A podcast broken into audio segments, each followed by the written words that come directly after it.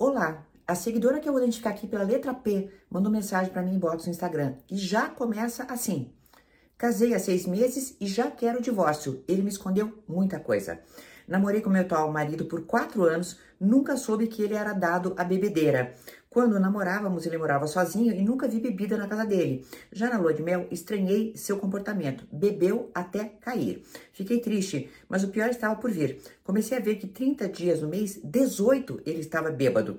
Começou a beber e fumar muito em casa, comecei a proibir. Por causa disso, desenvolvi crise de ansiedade a ponto de me machucar. Ele prometeu parar, pedia perdão, agradecia por eu estar perto, mas só piorou. Ele começou a me deixar sozinha em casa para beber, dizendo que bebia por culpa minha, que ficava julgando ele vocês que já estão entendendo meus vídeos, né? O que, que é isso? Gaslighting, né? Então a pessoa faz uma coisa e diz que é por culpa da outra. Somos recém-casados, temos seis meses, e há seis meses eu sofro calada e sozinha. Já escrevi, já mandei áudio, já chorei nada. Agora, na última briga, semana passada, ele começou a dizer que fui eu que mudei, que parei de acompanhá-lo na bebida. E começou a jogar minha, a minha insegurança com meu peso na minha cara, dizendo que tá, tá tentando parar assim como eu tento emagrecer. Quer dizer, olha a covardia, compara com o peso da esposa. Algumas amigas me dizem para não separar ainda, meu pastor vai intervir para aconselhá-lo. Compramos uma viagem para o feriado de 7 de setembro e ele, para mostrar que já ia tomar providência, disse que não beberia nem finados na viagem. Pois bem, mas agora tá a viagem toda sem olhar na minha cara, só falo o necessário. Eu quero lutar mas não sei até quando vale a pena. Não sei o que fazer.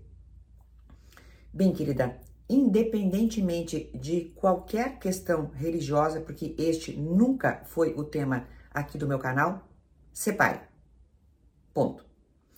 Eu conheço um caso muito parecido com o seu, não é de paciente, posso comentar tranquilamente, é um caso de pessoa conhecida, um caso bem antigo, em que aconteceu exatamente a mesma coisa. Ela casou com um alcoolista, mas ela não sabia que tinha casado com um alcoolista.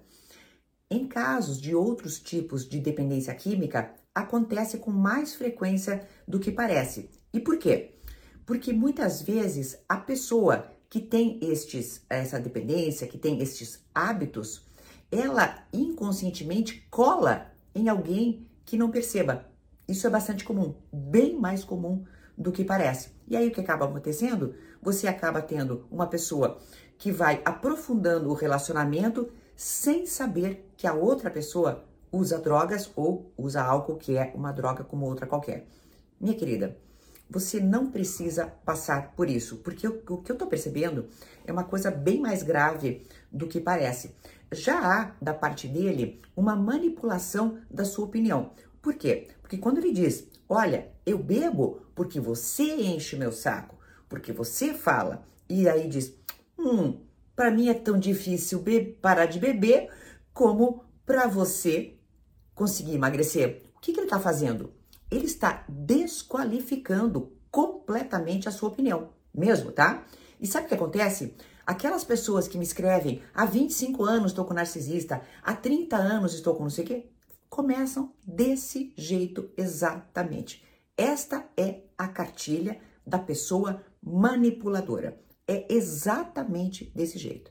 Querida, você não precisa ser clínica de reabilitação, literalmente falando, de absolutamente ninguém. Seis meses, a tua vida já tá virando um desastre? Meu amor, aquilo que é nossa escolha que é o nosso relacionamento afetivo, nunca, mas nunca pode ser o nosso maior problema. Até uma próxima.